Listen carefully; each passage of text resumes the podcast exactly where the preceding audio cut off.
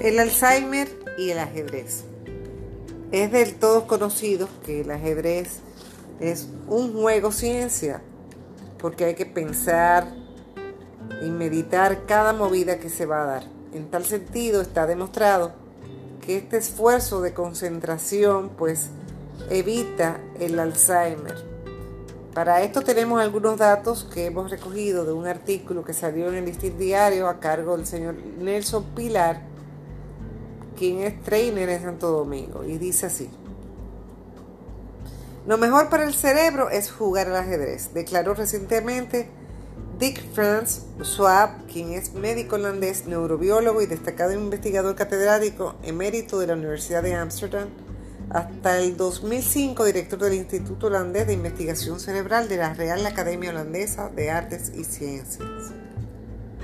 Y es que, al igual que cuando vamos al gimnasio con frecuencia, estamos fortaleciendo los músculos y previniendo muchas enfermedades, si acudimos con frecuencia al gimnasio mental, que es el tablero de ajedrez, estaremos fortaleciendo la sinapsis que permite a las células nerviosas comunicarse con otras a través de los axones y dendritas transformando una señal eléctrica en otra química. De esta forma podremos prevenir no solo el dañino Alzheimer, sino muchos otros problemas cerebrales derivados de una escasa actividad mental. Un determinado estudio realizado en el Hospital Clínico de Valencia en el 2008 reflejó datos muy interesantes sobre la relación ajedrez-Alzheimer y veamos. En el mismo participaron unas 120 personas con edades entre 55 y 87 años. El 75 de ellas tenían entre 65 y 79 años. Se dividieron en dos grupos de 60 personas, casi todas principiantes en ajedrez. Uno recibió clases de hora y media semanal durante un año y el otro asistió a otros cursos, pero no de ajedrez. Ambos pasaron pruebas psicotécnicas antes, durante y después de los cursos. En el grupo de los nuevos ajedrecistas, el 65% vio aumentado su rendimiento cognitivo. En el otro, no hubo mejoría en ningún caso.